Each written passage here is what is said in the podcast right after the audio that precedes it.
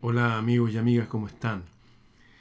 Yo he compartido en el pasado eh, análisis de, este coronel de inteligencia militar, Pedro Baño. He leído varios de sus libros. Pero acá en Chile también tenemos gente potente como el coronel Martínez, coronel en retiro, que habla de inteligencia militar les recuerdo que para mucha gente que trabaja en inteligencia hay una guerra mundial en este momento. Una guerra mundial suave. O sea, en una primera etapa. Que se puede ver a través de estos innumerables países, Argentina, Chile, como están desmantelando las instituciones, están haciendo que, no sé, los portonazos, estas cosas de que van a saltar casa, ya sea algo común, si no mataron gente ya, ya no es noticia. Están normalizando porque nos están destruyendo desde adentro. Están destruyendo las instituciones políticas, están destruyendo de la única forma que pueden hacerlo, que es desde adentro. Estos, estos poderes mundiales, estos gobiernos que se manifiestan esta gente local que uno dice, ¿cómo esta gente sin preparación está a cargo de nosotros? No es casual, estos son planes que llevan muchos años. Eh, recuerdo mis conversaciones con Hernán Baldovino, el, el, pintor famoso, que me decía, este Gramsci, este, este líder de la izquierda que dice que la izquierda nunca se va a poder tomar el poder por las armas. La forma de hacerlo, y lo explica, es destruyendo las instituciones desde adentro. Entonces están destruyendo todas las instituciones. No es casual la caída del Dalai Lama, no es casual la caída de la iglesia, no es casual nada. Hay muy pocas cosas que sean casuales. Aquí hay una planeación inteligente, hay algo que lleva mucho tiempo, muchos sucesos que se han mostrado como espontáneos de la población, han sido planeados por varios años, décadas a veces. Hay un plan mundial y quiero compartir con ustedes una conversación telefónica, una conversación telefónica con el coronel Martínez, chileno de inteligencia en retiro y que como está en retiro puede darse también el gusto de decir muchas cosas que seguramente no podría decir si estuviera activo, no lo sé, pero por algo este tipo de, personas las que está hablando. Así que esto está en un canal que se llama Contracultura, eh, que se lo recomiendo también, y voy a compartir el audio de la conversación por audio de lo que opina este coronel chileno de lo que está pasando en Chile y también es extrapolable a lo que está pasando en su país. Si usted entiende mi idioma, usted es latinoamericano, hay problemas de delincuencia, de droga en su país, hay problemas de escándalo, hay una pobreza rara que empieza a crecer. La única forma de controlarnos va a ser a través del hambre. Por eso suben los precios de las cosas. Por eso estos personajes que se tomaron la Unión, la antigua Rusia, e impusieron un comunismo tuvieron que asesinar a un cuarto de la población de ese país de hambre y de frío. Y derechamente lo que hicieron en Ucrania en los años 30 con el amor asesinar de hambre de nuevo. También lo hizo Mao en los 60, asesinar de hambre a 6 millones de personas. Resumiendo, el nivel de caos y locura en, en esta guerra silenciosa en la que estamos es tan grande que la única forma de, de tenernos como tranquilos y con muchas distracciones sociales. Por eso harto baile, harta canción por la televisión, eh, si se lo sabe, cante, qué sé yo. Y todas estas películas y todas estas cosas en los teléfonos y todos estos juegos y toda esta inteligencia artificial y todas estas drogas sociales y todas estas grandes eh, organizaciones que se están tomando el planeta dirigido por la misma gente, como la Organización Mundial de Sauron, por llamarlo así. Bien, los voy a dejar entonces con esta conversación es larga de el coronel Martínez, chileno, en retiro, para que lo piense, para que lo piense, ¿ah? para que piense, para que analice, tal vez tomar lápiz y papel, tomar nota y entender por qué pasa lo que estamos pasando, por qué esos incendios en el sur, por qué esos robos, por qué este ingreso de tantos inmigrantes. ¿Sabe cuántos inmigrantes militares ingresaban a Chile según la inteligencia? De Cuba, de Venezuela, más de 3.000. Más de 3.000. Bueno, aquí los dejo. Esto es algo especial para las personas interesadas en geopolítica, interesadas en entender un poco más qué es lo que está pasando en nuestros países. Los dejo con el coronel Retiro Martínez y este programa de Contracultura, canal de YouTube.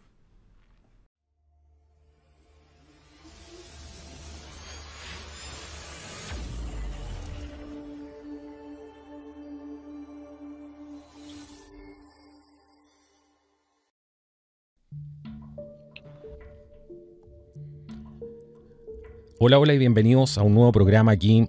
Qué gusto poder estar con ustedes haciendo este programa que es tan importante para mí, porque siempre uno busca invitados de, calidad como ustedes están acostumbrados eh, y traerlos al programa, que acepten la invitación es un regalo no solamente para el canal, sino que también para la audiencia. Y hoy día estoy con un especialista en inteligencia. Eh, él es eh, nada más ni nada menos que el coronel Ricardo Martínez, a quien muchos de ustedes conocen, chileno, coronel en retiro, en situación de retiro del ejército de Chile. Y hoy día nos vamos a sumergir en una historia. Vamos a usar un poco sus conocimientos, tratar de exprimir al coronel para que nos cuente cuál es su verdadera visión de lo que ha pasado en Chile en este último tiempo y cómo se relaciona eso con cada uno de los, de los países en los que ustedes están escuchando este programa. Coronel, bienvenido aquí al podcast de Contracultura, qué gusto poder tenerlo aquí.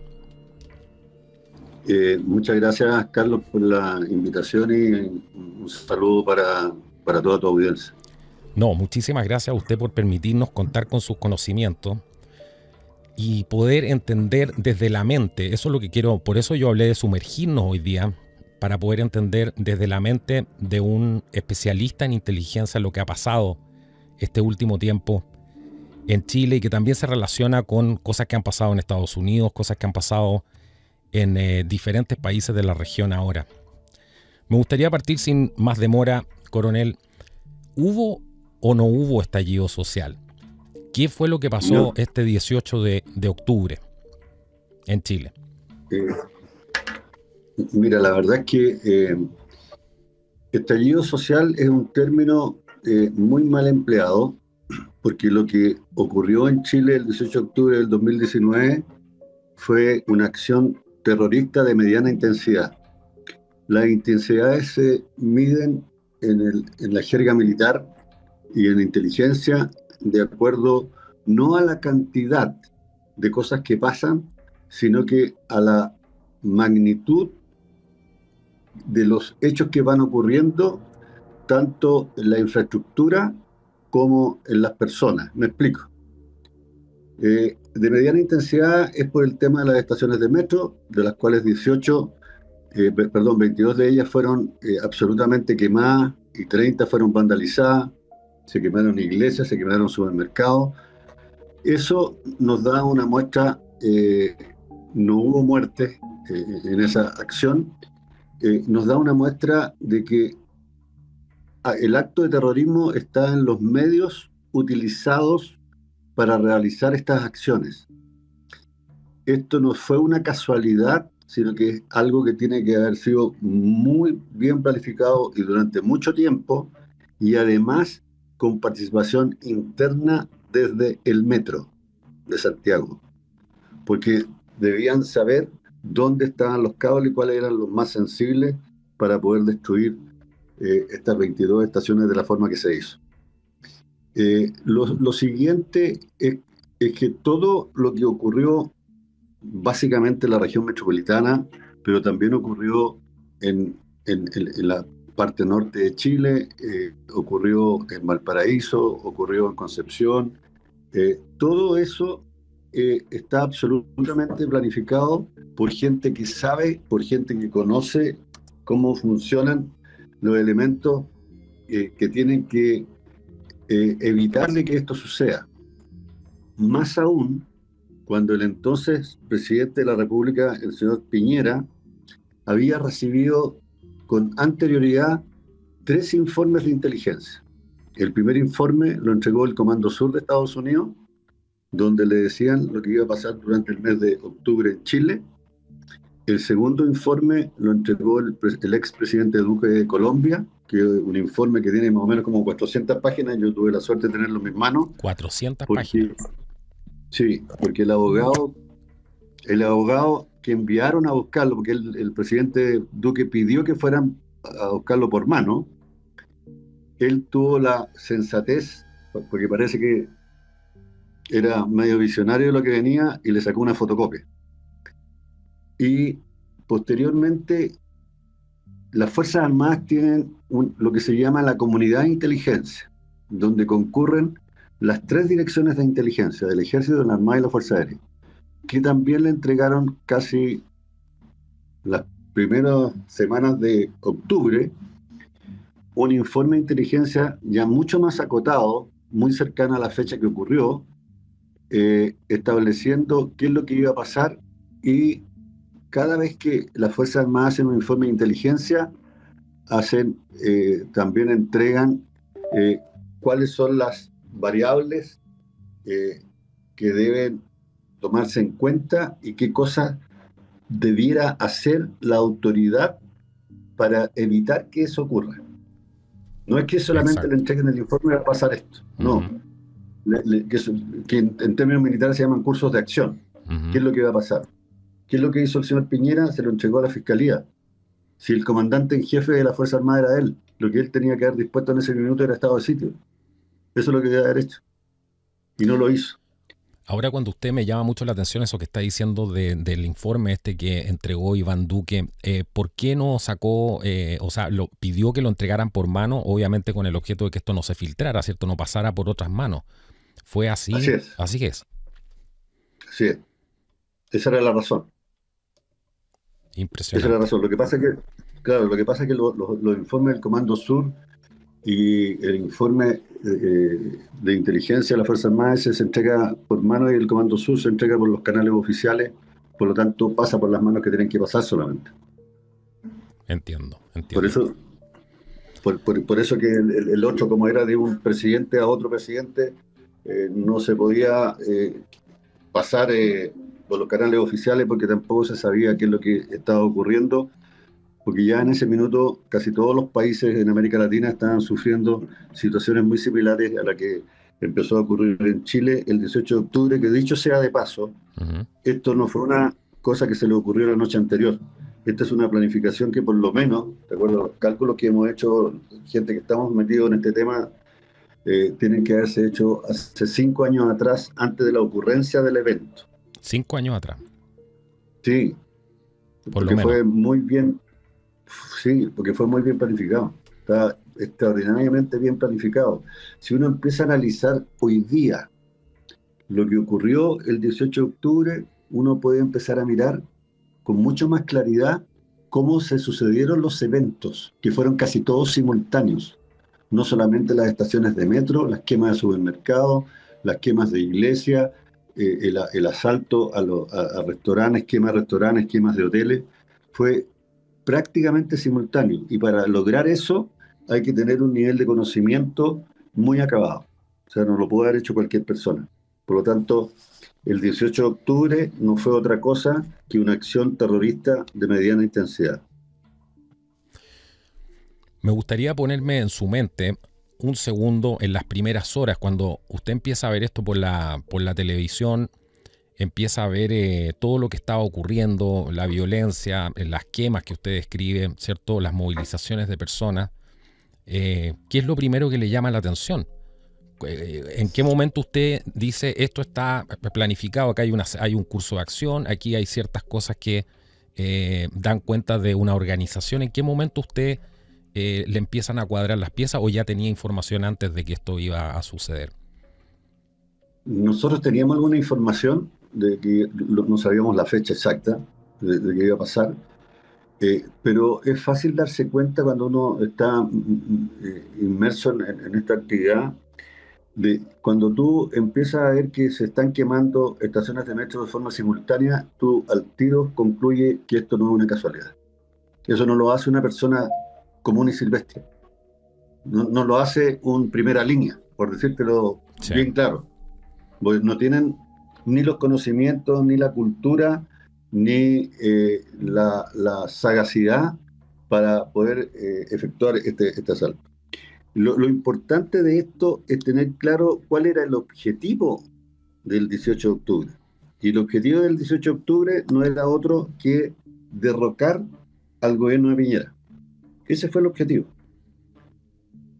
Lo que pasa es que afortunadamente Chile cuenta con una institución como es Carabineros de Chile. Si no es por Carabineros de Chile, que afrontó con, con, mucha entereza, con pocas herramientas, porque le habían quitado ya eh, prácticamente todas las herramientas posibles para poder enfrentar este tipo de acciones, que igual Carabinero eh, hizo lo que tenía que hacer, aguantó, tuvo más de 2.000 lesionados, eh, para ser exacto fueron 780 esa noche, eh, pero Carabinero aguantó, aguantó, aguantó, y fue lo que salvó a Piñera.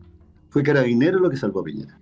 Si no, estaría en este minuto, Chile estaría en, en otra situación que prefiero no imaginármela, porque habría sido muy dolorosa para, para, todos los chilenos. Entonces, por eso que la gente tiene que entender que ninguna cosa que hagan los comunistas, yo los conozco desde dentro, ninguna cosa que hagan los comunistas son cosas que hacen por casualidad. Ellos todo lo planifican. Y los comunistas tienen una, una, una característica que no la tienen otros partidos, porque entre paréntesis el comunismo es una religión no, no es un partido político. Por lo tanto, los comunistas, lo que ellos hacen, siempre lo hacen por la causa. Ellos siempre tienen una causa, y la causa es llegar al poder, porque las personas también eh, confunden, y yo he escuchado a, mucha gente que se supone que sabe, de hablar de que, de que en este minuto el, el, actual gobierno tiene el poder. No, el gobierno tiene, o sea, el, el actual gobierno tiene el gobierno, pero no tiene el poder. Para que ellos puedan decir que tengan el poder, tendrían que tener de su parte a la Fuerza Armada. A la Fuerza Armada, claro. Y no las tienen. Y no las van a tener. Avanzando un poco más en esta historia, avanzando un poco más en esta historia, metiéndonos en la mente, estamos hablando aquí con el coronel en situación de retiro, Ricardo Martínez, especialista en inteligencia nacional del Ejército de Chile. Eh, estamos en un contacto telefónico, si escuchan algún tipo de, sonido es porque estamos en un contacto telefónico. Me imagino ¿qué es lo que le pasa a usted cuando empieza a escuchar la narrativa, ¿cierto? Porque todo esto va con una narrativa que se va construyendo y de repente empieza a aflorar en todos los medios de manera simultánea un concepto, un término, digamos, más que un concepto. Este término eh, de estallido social. ¿Qué le pasa a usted cuando eh, empieza a ver que la narrativa que tenían los medios de comunicación, la reacción que había respecto a esto? Mira, eh, la verdad es que no me sorprendió. Y, no me sorprendió porque primero hay que entender de que la gente de izquierda en Chile tampoco tiene la capacidad para hacer algo como, lo que se hizo.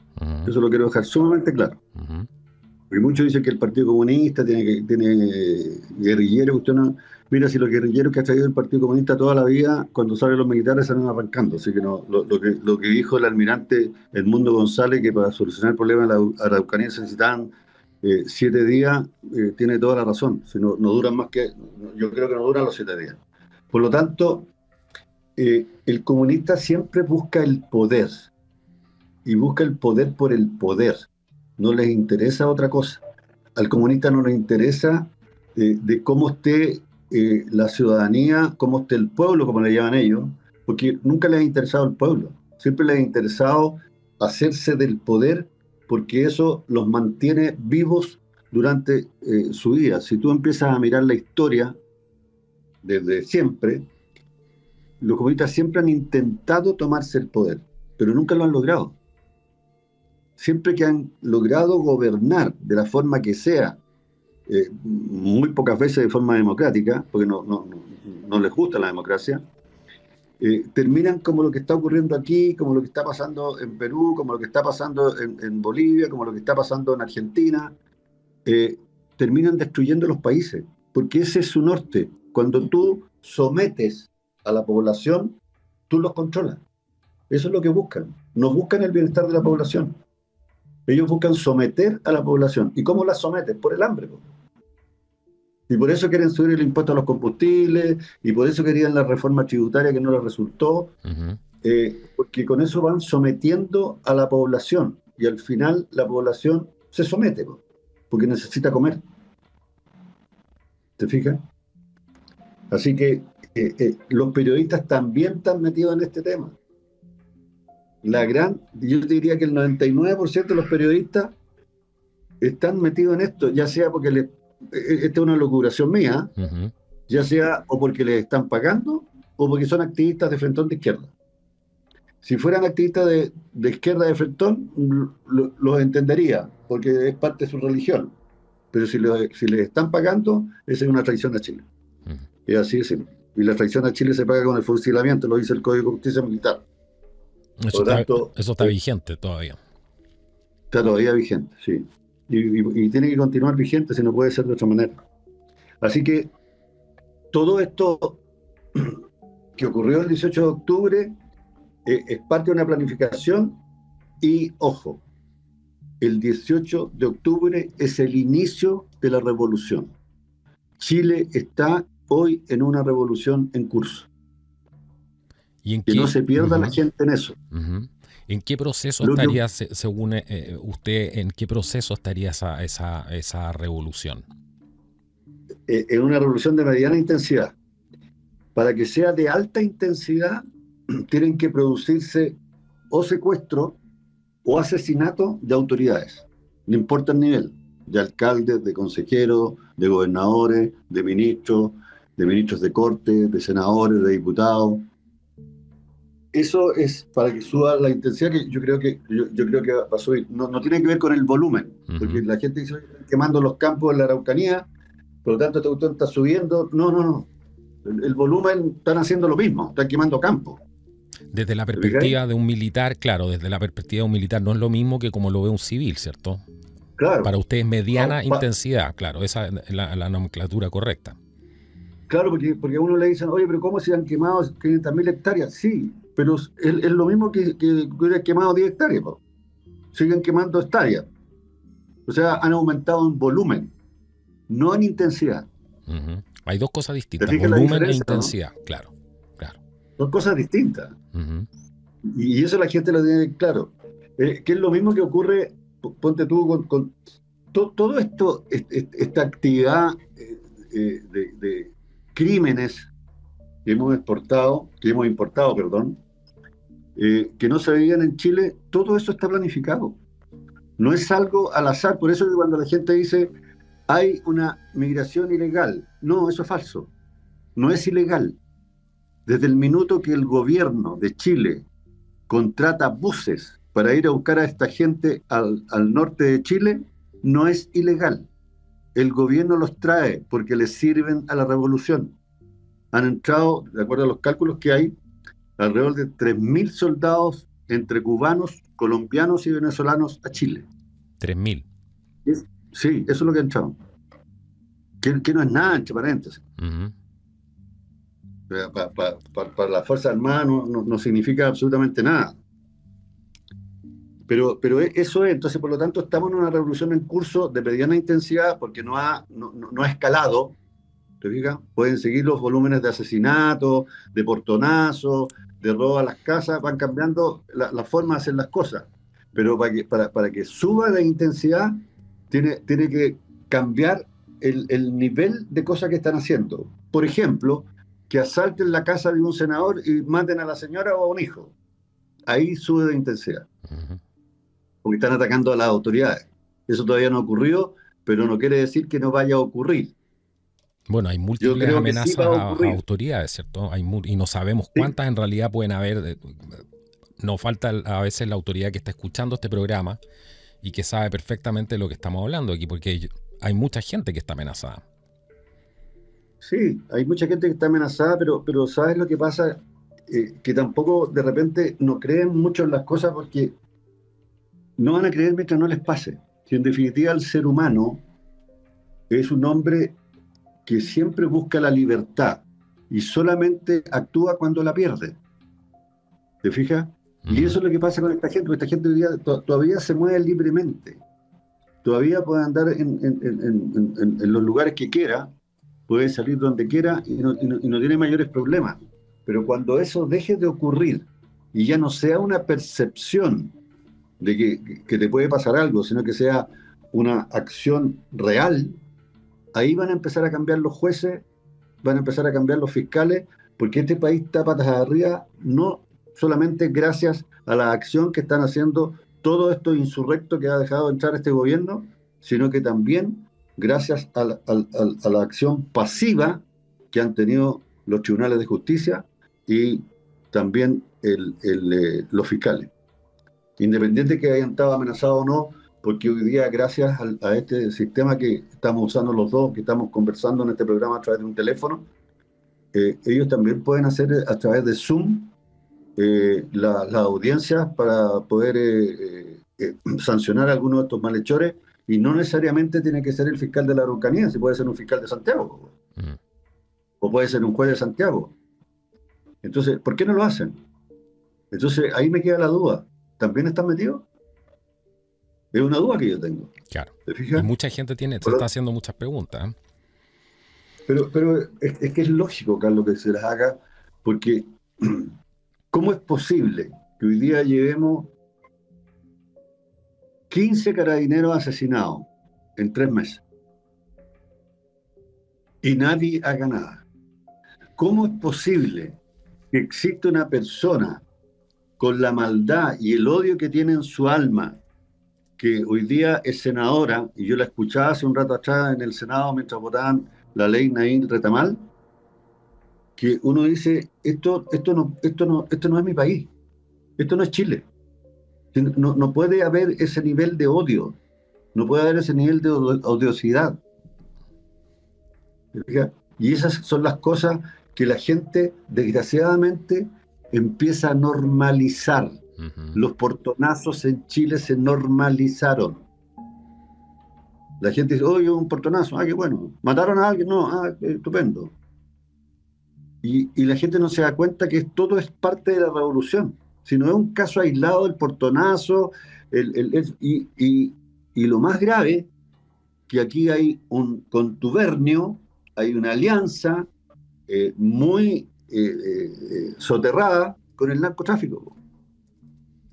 Si Chile tiene niveles de narcotráfico y de, y de, tráfico de cocaína y de otros que en su historia había tenido nunca. Hoy día somos el tercer país eh, eh, exportador de, de, sustancias eh, prohibidas en todo el mundo. ¿El narco se está tomando, se está tomando el Estado de Chile, el narco? Yo creo que se lo tomaron. Yo creo que se lo tomaron. no solamente en el Senado, también en, las Cortes. no nos olvidemos que en Rancagua tres ministros de la Corte fueron sacados de, sus cargos porque estaban metidos en, problemas de narcotráfico. Hay, hay otro juez en, la región de la Araucanía que también estaba metido en el tema del narcotráfico. Entonces, ahora la pregunta, ¿y los ministros de la Corte Suprema? ¿No estarán también en la, en la misma? Yo creo que todo el Estado está, O sea, si tú me preguntas, yo te digo derechamente, hoy día Chile está viviendo un narcoestado. Así, así es siempre. Así, claro. Ahora, ¿cree usted que como un análisis esto de inteligencia que está haciendo usted, eh, con la experiencia que tiene usted, ¿cree que sea falla de repente en politizar, en mezclar la política con hacer un análisis de inteligencia? ¿Cree que mucha gente o muchos a lo mejor hemos caído en ese error? Porque aquí hay hechos, acá hay hechos que son concretos, ¿cierto? Desde el punto de vista de la inteligencia. Eso es lo que me interesa a mí en este programa. Es que lo que pasa, lo que pasa, Carlos, es que la gente en general y los analistas políticos que no saben de esto y no tienen por qué saberlo, los análisis que ellos hacen lo hacen desde el punto de vista político. Y está muy bien que lo hagan. Está muy bien que lo hagan. Y por eso dicen, ¿hasta cuándo el presidente va a aceptar esto, va a aceptar esto otro? Si, no, es, no, es, hasta cuándo. Y ahí se equivocan porque les falta la otra parte del conocimiento que es la inteligencia. Lo que está haciendo el gobierno es lo que tenía planificado hacer desde siempre. Si eso que sale eh, el presidente hablando en, la, escuela de carabineros, diciendo yo los voy a apoyar hasta el final de cuestiones, y después manda 232 indicaciones a la ley Naín Retamal. Claro. Eso te está demostrando de lo que significa. ¿Qué es lo que ocurrió? No, me voy a meter en esa área que también tiene que ver con lo mismo, si esta es una planificación que está muy bien urdida. ¿Qué es lo que significa el hecho de que hayan cerrado el gabinete de la primera dama? Nadie dijo nada porque estos de izquierda le echan la culpa que la creó el general Pinochet, viene de la época de Carlos Ibáñez del Campo, para los ignorantes, así como, como dijo Boric en una oportunidad que la canción nacional la había creado Pinochet. Entonces, ellos tratan de meter en el inconsciente colectivo cosas que son absolutamente falsas. ¿Qué es lo que la gente dice? Oye, este gallo es un enfermo. Este tipo eh, es, un despreciable porque se, se, pone el vestón con la camisa afuera, anda con el marroco abajo, anda con ¿qué estamos viendo ¿Qué estamos viendo ahí desde su perspectiva? ¿Qué estamos viendo? ¿Estamos viendo un inepto, un tipo que simplemente no se sabe vestir? ¿Qué, ¿Qué, es lo que estamos viendo? ¿O estamos viendo alguien que está interpretando muy bien su papel y sabe lo que está haciendo? Lo que estamos viendo es la destrucción de la institución eh, eh, presidencia de la República. Eso es lo que estamos viendo. No es otra cosa. Lo que se hizo con el gabinete de la primera dama fue lo mismo. Lo que, lo que está pasando con el Ministerio de Relaciones Exteriores es exactamente lo mismo, y te lo voy a explicar. Ese, ese eh, audio que se filtró, no se filtró, lo filtraron el profesor. El hecho que hayan puesto a esta señora que pusieron en Argentina, la que era presidente de la CUT, no es una casualidad ni, es por amiguismo. Es porque, eh, como, como es ignorante, no tiene idea y es buena para el y para todo eso, al que pusieron en Brasil, al de Polo, al que pusieron en España, todos estos embajadores fueron elegidos con pinza para destruir el sistema de relaciones exteriores de Chile. Para eso lo hicieron. No es que sean amigos. Los buscaron con pinza. Porque están en eso. Si tú empiezas a mirar todos los ministerios, muy pocos escapan, hay gente que tenga las competencias para estar en ese ministerio. Y cuando me refiero a las competencias, si es un ministro de justicia, que sea un abogado. No como la que había antes, que no, no era abogado. Y empieza a mirar todo el resto de los ministerios y ninguno es especialista en el área a, a, la cual le corresponden las competencias de cada uno de esos ministerios. Eso no es una casualidad, Carlos. Eso está planificado de esa manera, porque es la única forma que tienen de destruir la institucionalidad por dentro. ¿Y esto de dónde lo sacan? Si es de manual. Es cuestión de leer cartas desde la cárcel, ¿no es cierto?, del, famoso Antonio Gramsci, que la escribió. Y ahí sale todo. Él, él, él, él, se da cuenta de que la izquierda no va a llegar jamás por las armas a tomarse el poder. Lo que tiene que hacer la izquierda es de a poco ir destruyendo las instituciones de cada país desde dentro. Y eso es lo que están haciendo. Eso es lo que están haciendo. Y estas son guerras, cuando yo te hablo de una guerra civil de mediana intensidad, la gente se imagina, dice, no, no puede ser porque yo no he visto a, tipos peleando eh, con, con, armamento de guerra. No, lo que hay que entender que la forma de hacer las guerras en estos siglos cambiaron y son guerras moleculares, que son de pequeñas fracciones que empiezan a, amedrentar primero a la población y después empiezan a, tomarse ciertos sectores o lugares. No me gusta hablar de territorio porque esa es la palabra que usan los, los zurdos, que es lo mismo cuando hablan de macrozonas. No existen las macrozonas, existen regiones. Bueno, eso es lo que hacen los zurdos para poder ir eh, capturando cada una de las localidades que a ellos les interesa y que son más importantes, que facilitan el poder derrumbar lo que significa la institucionalidad. Ese es el objetivo. No hay otro objetivo. Así que olvídense que Boris está enfermo, independiente de que lo esté. Olvídense de que el gallo se viste bien o mal. No, si todo eso está hecho ex profeso, es parte del plan.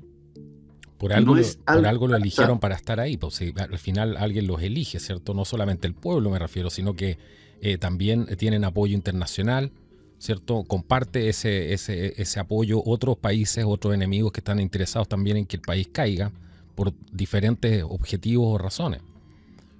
Pero te voy a decir otra cosa. La izquierda votó por Boric. No votaron por Jadwe cuando estaban en las primarias. ¿Y tú sabes por qué? ¿Por qué? Porque, porque a Jadwe no lo podían manejar. Buen punto, ¿eh? Interesante. Es inmanejable por la izquierda. Boric sí era manejable. Pero además confluyó de que mucha gente de derecha, cuando, cuando, hacen mal los análisis, cuando leen mal las cosas, también toman malas decisiones. Muchos de la derecha dijeron, votemos por, por, eh, Boric para que no salga Jadwe. Oye, si hubiese sido electo Jadwe en las primarias, sale casi de presidente. Por ejemplo, claro. Mira lo que te digo. por, eso, porque eh, uno tiene que siempre leer entre líneas las cosas que están pasando. Cuando una persona de izquierda y de extrema izquierda te diga sí, es porque es no. Es, es tan simple como eso. Cuando te diga que te va a apoyar, lo que te está diciendo es que te va a doblegar. Siempre a la izquierda hay que leer al contrario de las cosas que ellos dicen, porque hacen lo contrario. Fíjate en todos los discursos. ¿Quién es lo primero que salió a decir la famosa Camila Vallejo cuando empezó con el tema de la ley Naín? Dijo, esto es una ley del gatillo fácil. Porque eso van instalando en el colectivo de la gente que tiene menos preparación.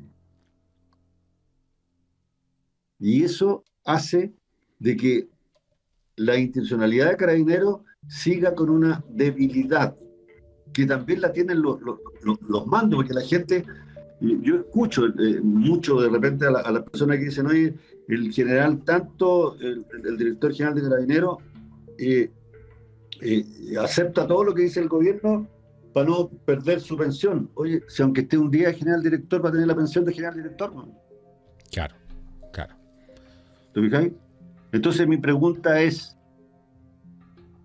¿está con los carabineros o está con el gobierno?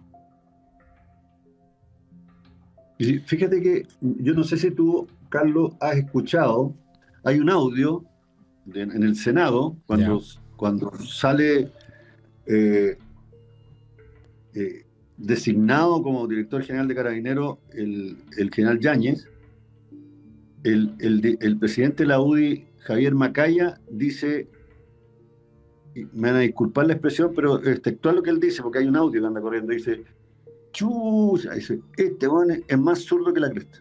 Lo escuché, sí, lo recuerdo.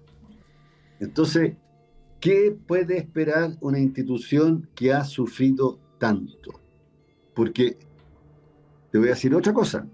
Si el tema del fraude de carabineros también fue planificado la gente se olvida un poco que pusieron a, Javiera, mm. Blanco como subsecretario de Carabineros. Sí, sí. Ponen, bueno, el, parte del plan, ¿cierto? Es poner, eh, nosotros lo dijimos hace muchos años aquí, que la gente se reía, decía, pero ¿cómo están justificando esto? No, lo que pasa es que muchas veces el plan, y me corrige si estoy equivocado, pero se da la circunstancia de que ponen personas en, que en posiciones de poder que son corruptas. Y justamente para, para hacerlos caer en el palo, para y con eso pueden hundir la institución pero la gente se confunde y se va a lo más fácil, al facilismo de culpar inmediatamente a la institución y la institución es la mala y caen todos en el mismo, bajo el, mismo alero, ¿cierto? Pero no se dan cuenta que puede haber una intencionalidad y de justamente poner este tipo de personas en esas posiciones de poder. Claro, porque es una, forma de, legitimar una institución eh, eh, ojo, yo no estoy avalando lo que hicieron los, no, los altos mandos de carabineros. deberían, estar presos, deberían estar todos presos. Eh, eso, y, sea el que sea y de la institución que sea. Pero eso no debe arrastrar al resto de la institución. Carabineros son 60.000 hombres. Y fueron, ¿cuánto? 15, 20 los que se metieron en este entuerto. Entonces tú, no puedes eh, masacrar a una institución por 10, 15 o 20 personas y estamos hablando de 60.000 que todos los días arriesgan su vida por defender la nuestra. Eso es lo que hay que tener en claro. Y eso es lo que la gente de repente se olvida. Por, eso, por eso que todo gesto que se haga a favor de Carabineros, yo creo que la gente está eh, entendiendo, aprendiendo y conociendo que la institución de Carabineros está incólume, está con su moral muy arriba y de hecho el resto de las instituciones le han rendido homenajes eh, prácticamente todas las semanas en las diversas comisarías, en las prefecturas. No sé si tuviste el video cuando pasan eh, los infantes de Marina. ¿Qué, vimos ahí? ¿Qué vimos ahí? Porque yo quedé, quedé pensando con ese. ¿Qué vimos ahí? ¿Qué cree usted que pasó ahí? Un apoyo irrestricto de, la Armada, en este caso, a Carabineros de Chile. y te lo digo, te lo digo por la siguiente razón. Anda cualquier unidad de, la Fuerza Armada y dile que te cante el himno a Carabineros. No se lo saben. Por lo tanto, se lo tienen que haber practicado. No fue una casualidad. No existen las casualidades. Existen las causalidades. Por lo tanto, lo que ahí la lectura correcta es que la Armada de Chile le, le rindió un homenaje a Carabineros y, con, y, en su marcha cantando el himno de Carabineros, lo que le está diciendo, estamos con ustedes. Claro. Esa es la lectura correcta. Ahora, hay mucha gente que cae, ¿cierto?, en la, desesperación y inmediatamente eh, empiezan los, los, ataques, ¿cierto? Y estos ataques ya van para cualquier parte, ¿cierto? No solamente para, para, el sector que nos está haciendo la vida imposible en este momento, sino que eh, también van para las Fuerzas Armadas, también van para carabineros. ¿Cierto? Los tratan de, de, cobardes, otros de vendidos, de, traidores. ¿Cree usted que es el momento de, caer en ese tipo de cosas? ¿Cree que, ¿Cree que es necesario ese tipo de cosas en este momento tan delicado? Entendiendo que quizás las cosas tienen que decantar un poco más. Sí, mira, mira, lo, que ocurre es lo siguiente. A mí siempre me han preguntado lo mismo. ¿eh?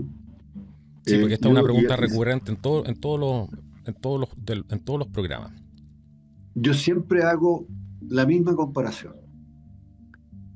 Porque yo viví el, 70, viví el 73 y antes del 73. Yo era oficial en esa época. Si tú me dices cómo era la situación del 73 respecto a la de hoy día, yo te digo que la de hoy día es 100 veces más grave que el 73. Pero, y aquí donde viene la diferencia, el 73 la gente estaba pasando hambre. Hoy día no. Hoy día tú vas a cualquier restaurante en cualquier parte y están llenos. La gente todavía tiene su refrigerador que, que tú lo abres y encuentras comida. En esa época no había que comer. La gente pasó hambre. Por eso la desesperación lo hizo salir a las calles. Hoy día la, gente todavía está en su zona de confort. Y cuando logren darse cuenta que esto no tiene una vuelta atrás, ahí recién van a reaccionar y yo creo que va a ser tarde.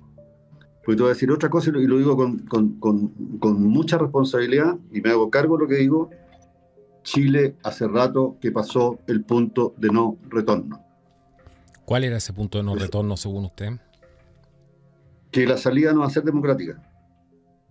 No estoy diciendo con esto que van a intervenir las Fuerzas Armadas. Pero no hay una salida democrática a este problema. No existe. Ya, ya pasó ese punto ya. Primero porque tenemos un gobierno que está mandatado para hacer lo que está haciendo. Y lo está haciendo muy bien. Que la gente no se equivoque. Lo están haciendo muy bien. Y piensa tú lo siguiente. Sale un día una ministra de, lo que acaba de pasar esta semana. Sale una ministra a decir que no va, no va a haber un alza al, impuesto específico a los combustibles. Al otro día sale otro diciendo no, no, no, no, no, no, es así, va a haber un alza al, impuesto a los combustibles. Y al otro día sale otra diciendo sí va a haber alza a los combustibles. De hecho, va a haber alza al impuesto a los combustibles. ¿Qué es lo que pasa acá? Y que la gente se entere y tenga claro esto. Cuando tú subes el impuesto específico a los combustibles, va a subir absolutamente todo porque le afecta al transporte y toda la mercadería que llega a los supermercados a lo largo de todo Chile se transporta vía terrestre. Exacto. Y eso es combustible. Lo otro, para que tu audiencia también lo tenga claro, ¿qué es lo que sale a decir la, la ministra Vallejo? Que cuando muere la, la mayor Rita Olivares en Quilpué, a los días sale diciendo eso, ella que porque no se aprobó la reforma tributaria, Carabinero está en las condiciones que está y está desarmado y no tiene los elementos y cosas por el estilo. Yo le quiero decir a la gente una cosa súper clara, y yo la manejo porque hice 28 años clase en la universidad. La reforma tributaria hubiera entrado recién en régimen en abril del 2025. ¿Por qué? Para que la gente lo sepa. Los impuestos que estamos pagando en este mes de abril corresponden al año tributario 2022. No a este año, al 2022. Si se hubiera aprobado la reforma tributaria, hay que hacer un reglamento. ¿Por qué hay que hacer un reglamento? porque afecta a las grandes empresas, a las medianas empresas, a las pymes, a las personas y a un montón de otras eh, eh, instituciones que, tienen que pagar impuestos diferidos. Y tú no puedes sacar una ley con cada tipo de impuesto y, cada gravamen que va a tener cada uno de ellos. Hay que hacer un reglamento. Por eso entra el 2025 y no el 2024 si se hubiera aprobado. Por tanto, ¿qué es lo que está haciendo la señora Camila Vallejo? Está mintiendo descaradamente. Y no es una casualidad. Lo dice para crear esa sensación en las personas que gracias, que debido, mejor dicho, a que no se aprobó la ley tributaria, el carabinero está como está. Y eso es falso. ¿Qué pasa según su perspectiva cuando vemos estas declaraciones como el ejemplo que usted mencionó que se han dado muchísimo, ¿cierto? De que vamos a aumentar los impuestos específicos, después no, después sí, después no. Eh, hay un componente ahí, según su punto de vista, de que es una burla a los chilenos, es eh, un componente de desmoralización, de, guerra psicológica? ¿Qué es lo que estamos viendo ahí con ese tipo de, declaraciones? Porque esto se hace, hemos visto muchas cosas de ese tipo durante este último tiempo. Y no solamente en Chile, esto es una cosa que estamos viendo en diferentes partes. No es a nivel mundial. Mira, te voy a contestar, ninguna de las anteriores. Ajá. Lo que pasa es lo siguiente cuando las autoridades salen a decir, y después sale otra a decir lo que dijo la anterior, lo que están haciendo es viendo el termómetro. ¿Cuál es la reacción que tienen las personas? Porque si tú empiezas a mirar y le dices, de repente hablas con una, persona de trabajo y le dices, tú pagas impuestos, no, te dice, no, yo no pago impuestos. Pero ¿cómo si tú compras mercadería? Sí, sí compro. Bueno, ahí paga el 19% de IVA. O sea, todos los chilenos pagan impuestos y no se dan cuenta. Por eso que estuvo muy bueno lo que se hizo de separar la cuenta de lo que es IVA de lo que es el, monto real de la compra. Acuérdate que antes te daban una boleta por el total. Claro, y uno no sabía, no tenía conciencia de lo que estaba pagando. Claro, ahora si tú juntas las boletas o, te haces una planilla Excel y por cada compra vas anotando eh, eh, eh, solamente la cantidad del impuesto que pagaste, te das cuenta de la barbaridad que que se paga solamente en IVA solamente en IVA. Porque hay otro tipo de impuestos que pagan muchas personas que tampoco se dan cuenta que los pagan. Entonces, eso es lo que es lo que hacen. Es como, a ver, para darte un ejemplo, es como decir, mira, yo te voy a quitar la gripe y el dolor de cabeza quebrando el termómetro. Claro. Eso es.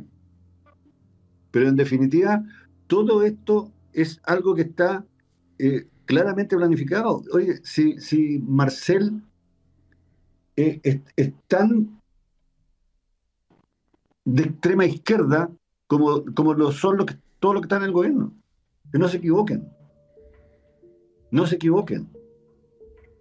Y lo que están haciendo lo están haciendo con conocimiento de causa y saben cuáles son los efectos que va a tener en la población. Porque ¿qué es lo que buscan? Lo que yo te decía hace un rato atrás buscan empobrecer a las personas para que sean dependientes del Estado. Mira lo que está pasando en Argentina. Y eso no son casualidades, Carlos. No.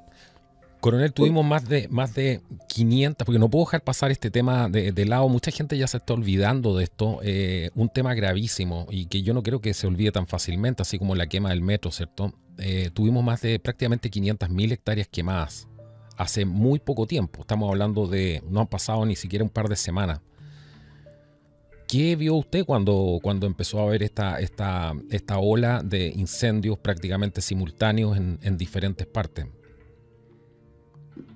vi que era parte de la revolución en curso. Porque te voy a contar una cosa que la gente no sabe. No tiene por qué saberlo. Cuando tú quemas de la forma que se quemó,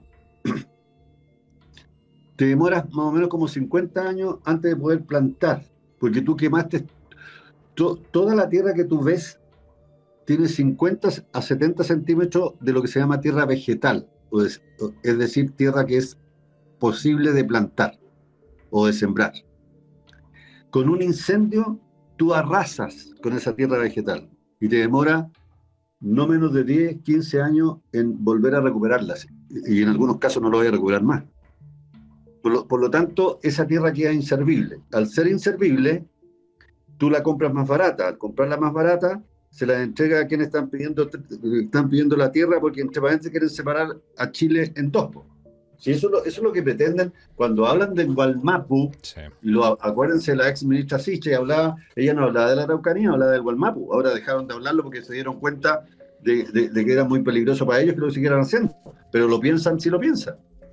Que entregar de mala cordillera todo lo que es la región de la Araucanía a, ojo, no a los mapuches, a un grupo de terroristas, porque también hay extranjeros en ese grupo terrorista, que es la CAM la CAM es un grupo de terroristas. No son blancas palomas y hay extranjeros y muy pocos mapuches.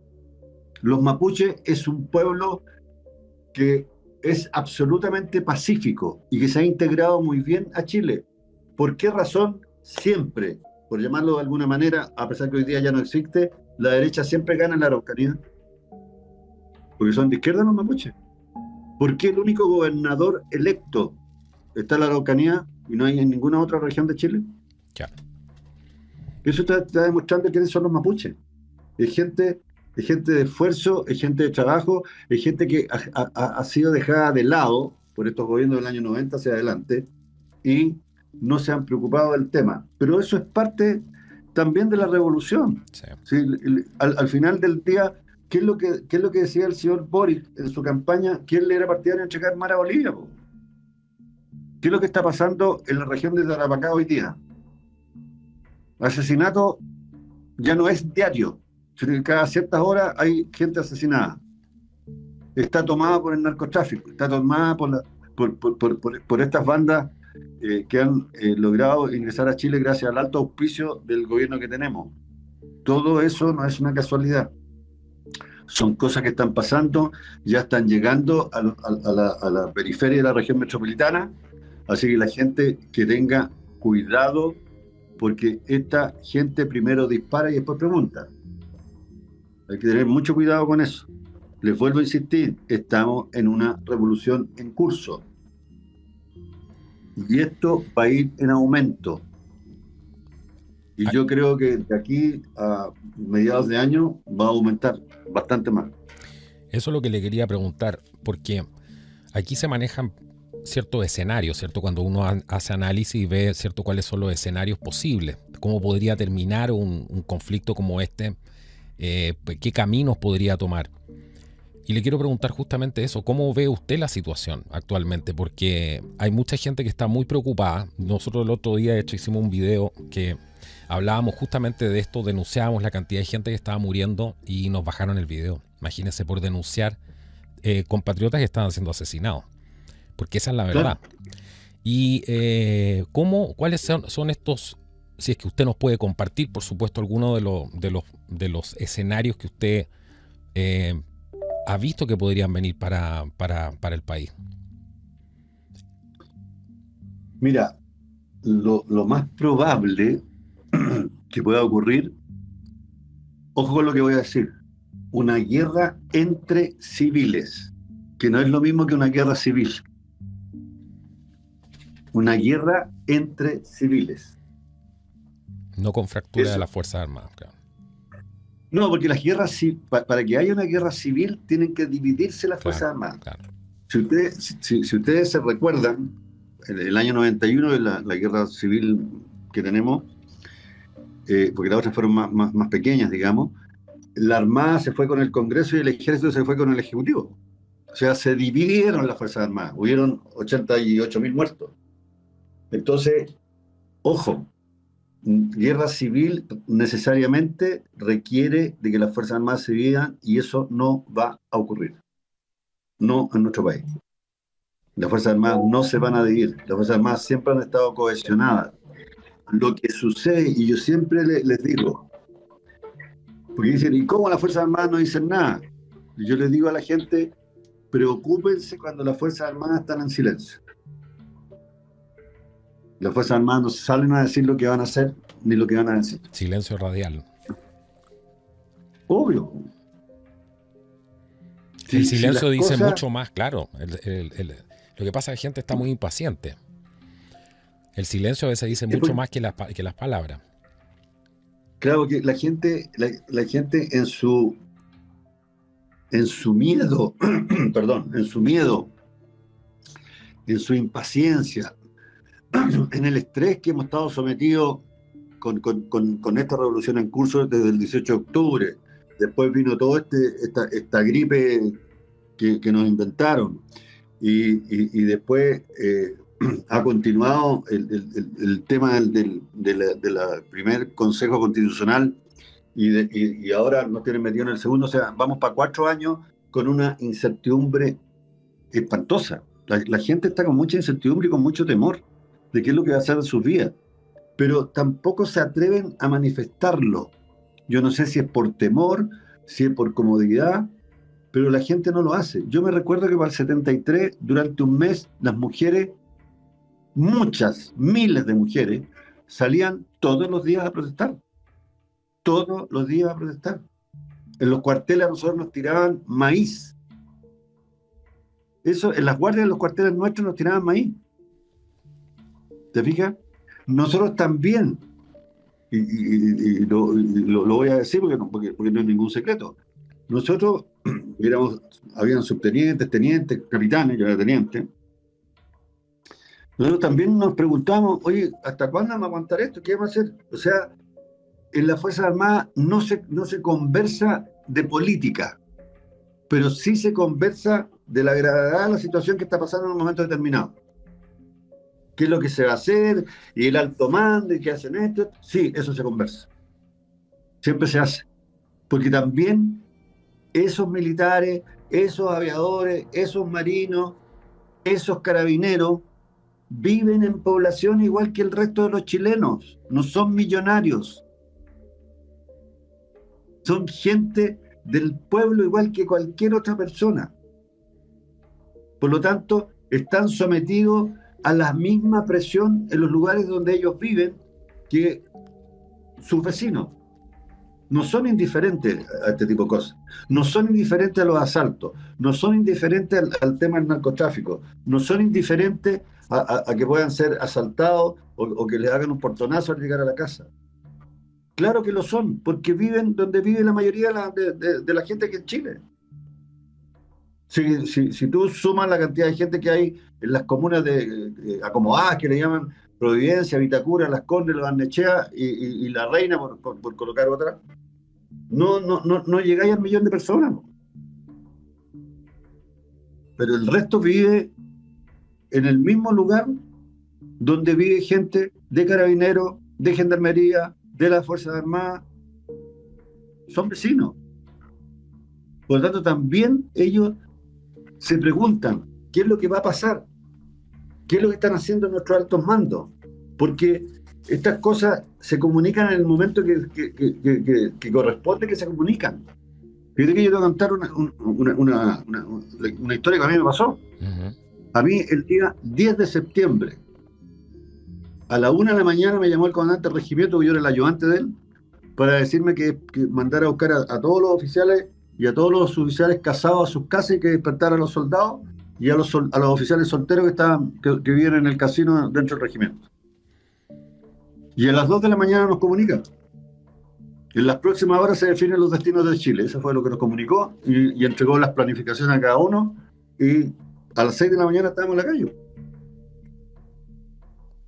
Pero ellos sí, los mando, la gente cree que los cuatro miembros de la Junta se levantaron en la noche y dijeron salgamos a matar chilenos. No, si esta cuestión se planificó durante dos años. Ojo con eso. No son planificaciones que se hacen de un día para otro. Son planificaciones que duran mucho tiempo.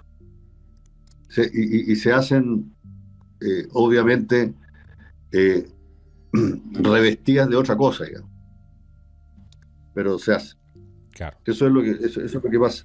Por lo tanto, para cerrar lo que te estaba diciendo y de lo que tú me preguntaste, las Fuerzas Armadas van a actuar cuando vean que realmente hay un peligro inminente de quiebra institucional en el país.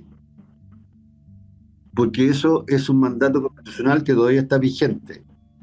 Porque lo único que se derogó fue el, artículo octavo, en que ellos cuando se saltara la, constitución, que los senadores, los diputados, eh, la Corte Suprema y, el, gobierno Piñera, el de Bachelet, el de Lago y el actual se la han saltado las veces que han querido, ese fue derogado en 2005. Para ser más exacto, dejó de existir el 17 de septiembre del 2005, que fue cuando se promulgó la ley eh, en, que, en, que se da por, por eh, aprobada la constitución del 2005, que también es ilegal, este paréntesis. Fíjate, fíjate lo siguiente, Carlos, para que la gente lo tenga súper claro. La actual constitución, la de Lagos, del 17 de septiembre, en el capítulo decimoquinto, que es el último capítulo, habla reformas constitucionales. Y ahí explica todo el mecanismo para hacer reformas constitucionales, que las tiene que hacer el Congreso, lo dice la Constitución. Pero además dice y una vez hechas las reformas por parte del Congreso y enviadas al Ejecutivo, el Ejecutivo tiene, que el presidente, tiene 30 días de plazo para llamar a plebiscito, para someterlo a la ciudadanía, cosa que Lagos no hizo. Por lo tanto, no es constitucional su, su constitución. Esa es la primera cosa. La segunda, no se eliminó el artículo 142, porque la gente habla del artículo 142 cuando terminó el proceso anterior. ¿Qué es lo que decía el artículo 142 para recordarlo? Decía que de ganar el rechazo continúa vigente la actual constitución. ¿Qué significa eso en términos prácticos? Que cerró el proceso. Se cerró el proceso.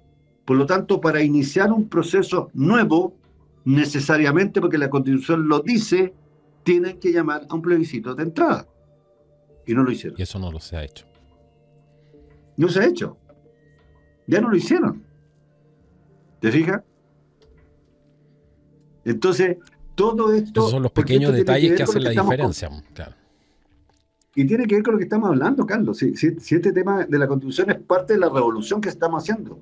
Piensa tú que hay muy poca gente que se ha dado cuenta. Primero, los 14 del Comité Técnico de Admisibilidad son los guardianes de los 12 bordes.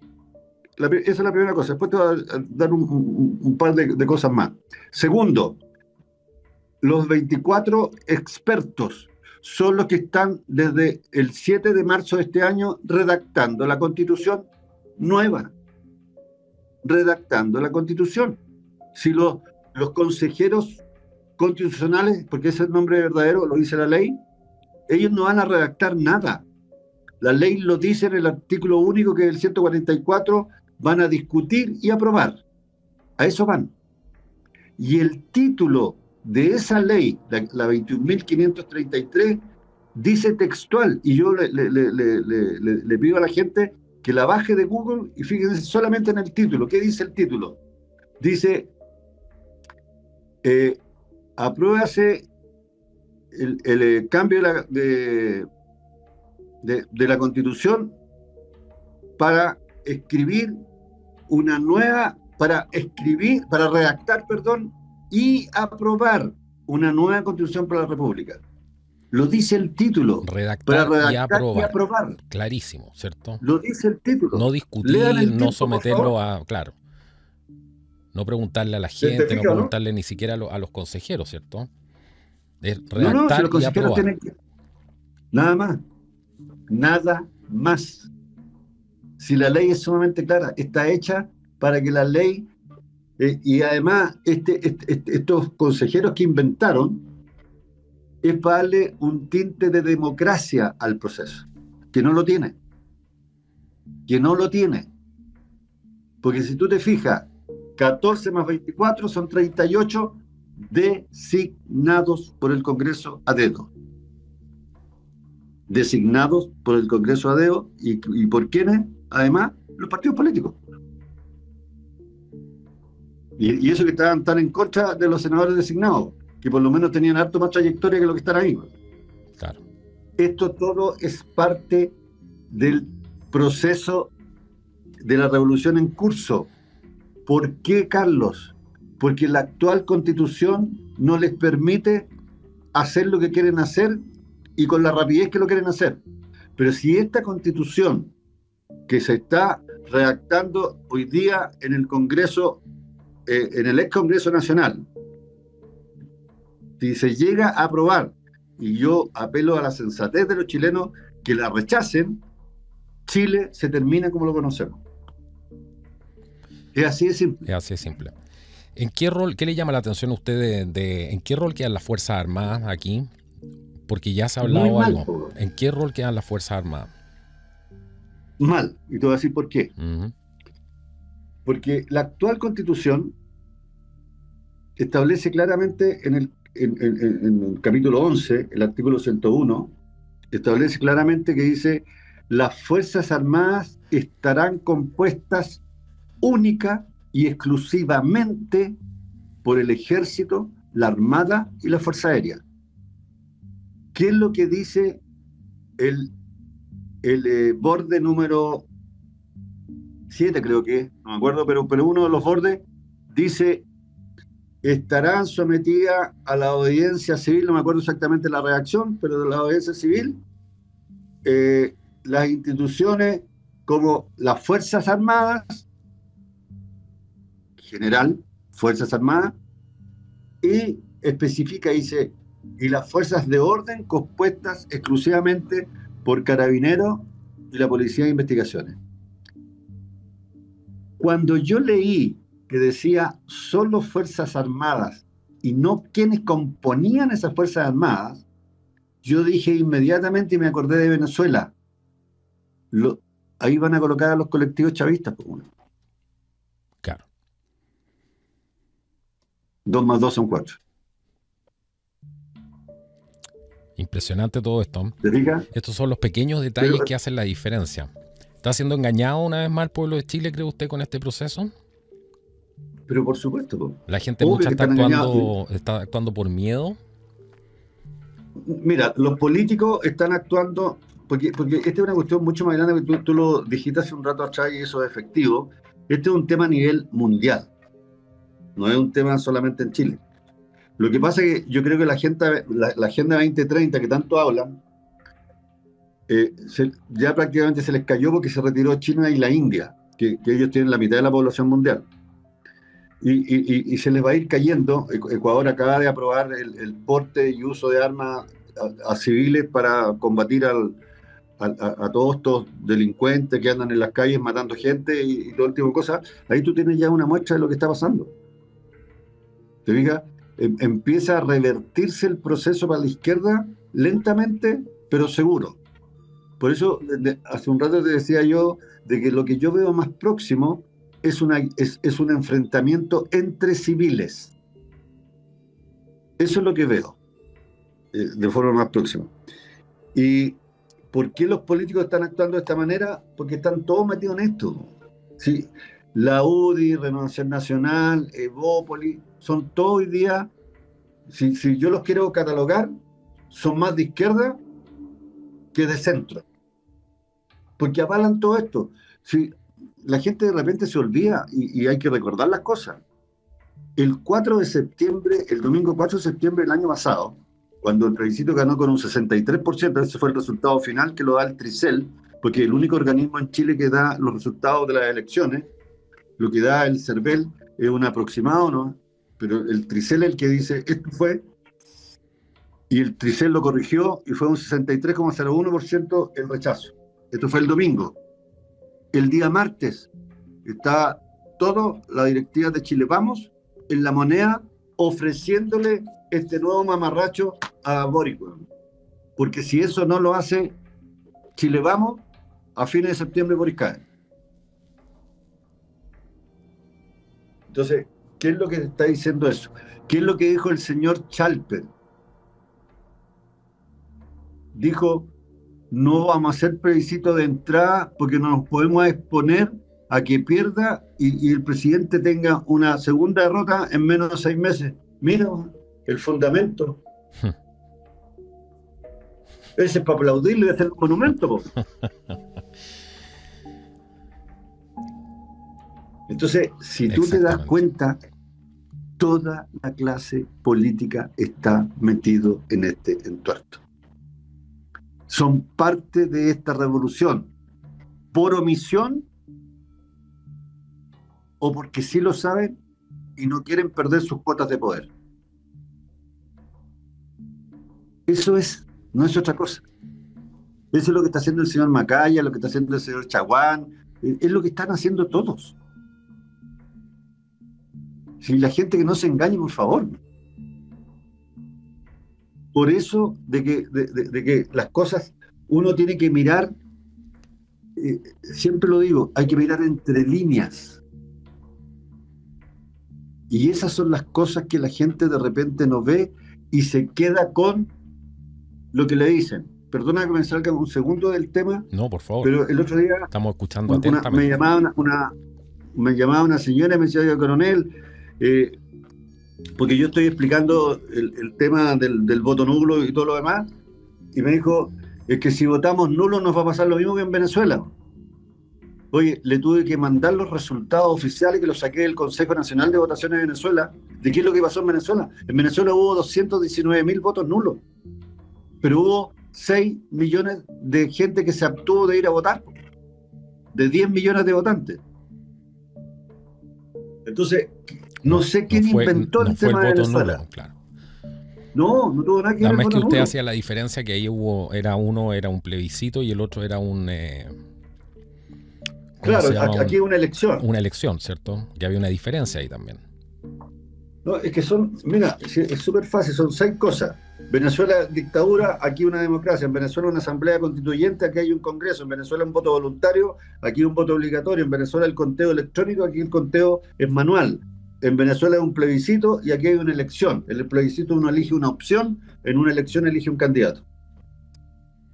Súper fácil. ¿Te fijas, no? Clarísimo.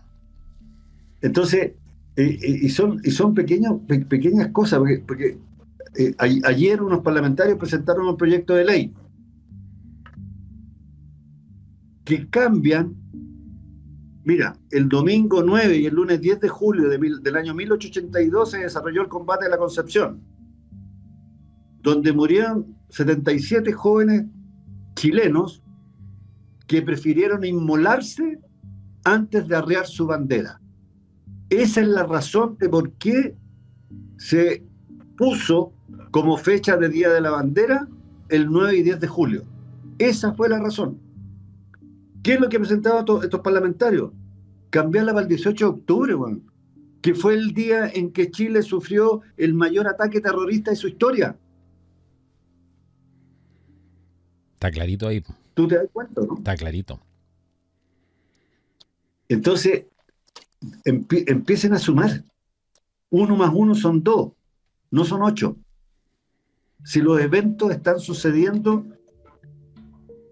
aisladamente, pero cuando tú empiezas a completar el rompecabezas, te das cuenta para dónde va la cosa. El pronóstico que tiene Chile, de acuerdo a mi opinión, es que Chile hoy día está en la UCI. Para que lo tengan claro. Y la esperanza, ¿cierto? Siempre es lo último que se pierde. Sí, eso sí, eso es cierto. Yo, yo, yo, tengo, siempre tengo mucha fe pero también depende mucho de, las personas, y las personas cada una tiene que hacer lo que, le, lo que le corresponda y crea que tiene que hacer. Yo siempre les digo, piensen en, en Chile, piensen en sus hijos, piensen en su tierra, piensen en su historia, piensen en las tradiciones, piensen en los nietos. Eso es lo que tiene que hacer la gente. Y eso va mucho más allá de la política, de la izquierda, de la derecha, ¿cierto? Es Chile el que, lo, el, que, no, que nos une. Pero absolutamente, si, si, mira Carlos, si la gente que votó rechazo el 4 de septiembre era de todo el espectro político chileno. No era gente. Si Chile no tiene un 63% de gente derecha. Y entre paréntesis, las derechas y la izquierda ya no, ya, no funcionan. Hay que mirar la política de otra manera. Hay que mirar la política hoy día se ha transformado como una forma fácil de obtener dinero. Eso es la política hoy día. No es otra cosa. Por eso que hay algunos que están tan desesperados con el tema de las próximas elecciones con el voto nulo. Eso es. Oye, si, si, aquí va a haber un golpe a la cátedra, porque en ninguna parte del mundo, del mundo, el voto nulo ha tenido un porcentaje mayor al 1%.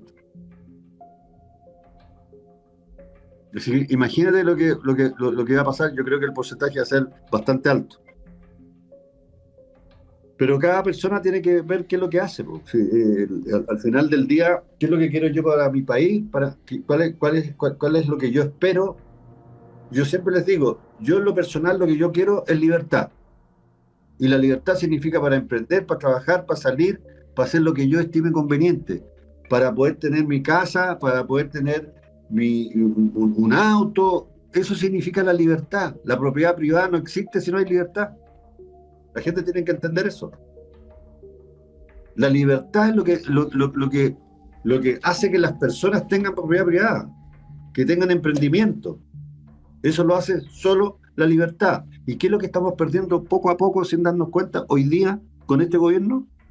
De acuerdo al plan que ellos tienen, es la libertad. Claro, claro que sí. ¿Se fija? Coronel, yo le quiero agradecer hoy día por haber participado en este interesantísimo programa. Aquí podríamos estar hablando durante horas, ya nos pasamos un poquito en el tiempo, pero como esto es eh, YouTube eh, y también salimos por otras plataformas, bueno, tenemos cierta flexibilidad. Así que le quiero agradecer enormemente por haber participado hoy día en este programa, habernos traído sus conocimientos, habernos deleitado también con este análisis que me parece sumamente certero porque es mucho más, mucho más, eh, mucho más un análisis de inteligencia que eh, sometidos simplemente a criterios políticos. Y eso me, gusta muchísimo porque ha mucho con la línea del canal y valor, eh, afirmado en valores como, como la libertad, el libre emprendimiento y todas las cosas que nos permiten eh, tener una vida más próspera finalmente. Así que le quiero agradecer muchísimo y desde ya lo dejo invitado para otro programa. Esta es su casa, coronel, cuando quiera. Puede venir acá si nos quiere comentar algo, si quiere, algún, quiere exponer algún tema. Bueno, esta es su casa. Muchas gracias, Carlos. Igualmente yo estoy eh, a, tu disposición y te agradezco mucho la invitación y fue muy grato esta conversación contigo. Así que un abrazo. Muchas gracias. Bueno, esa ha sido la participación del coronel en situación de retiro, especialista en inteligencia nacional, don Ricardo Martínez, aquí en el podcast de Contracultura. Bueno, ¿qué pueden hacer ustedes? Lo primero, darle like al video, compartir por supuesto este interesante programa y asegurarse además de activar la campana de las notificaciones.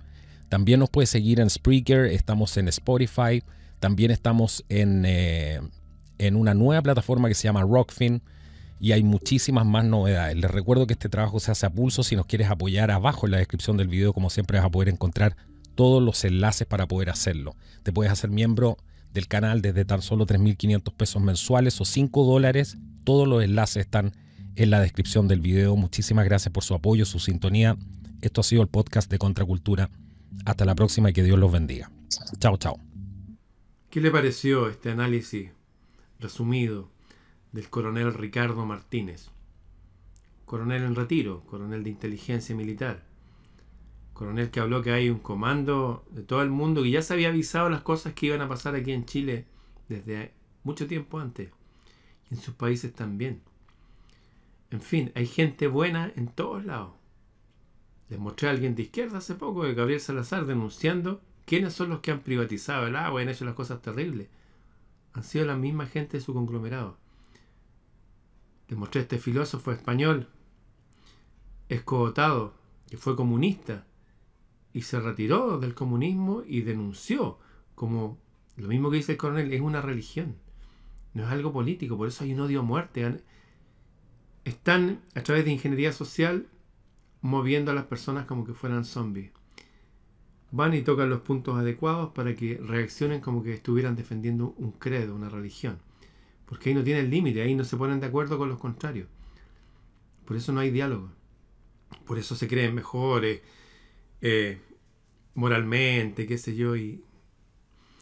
En fin, estamos en un mundo extraño. Hay una guerra silenciosa en ciernes. Espero que le haya gustado este. Si le gustó, por favor, compártalo. El Sendero de los Guerreros Luminosos. 21 conferencias para estudiar con cuaderno y lápiz. El Sendero de los Guerreros Luminosos. Un resumen de los principales libros que hablan del tema y con comentarios y ejemplos adecuados para aprender. El Sendero de los Guerreros Luminosos. Son 21 discos, 21 archivos enviados a tu correo para adquirirlos, solamente escríbeme a freireramon.gmail.com El Sendero de los Guerreros Luminosos, una guía para estos tiempos turbulentos.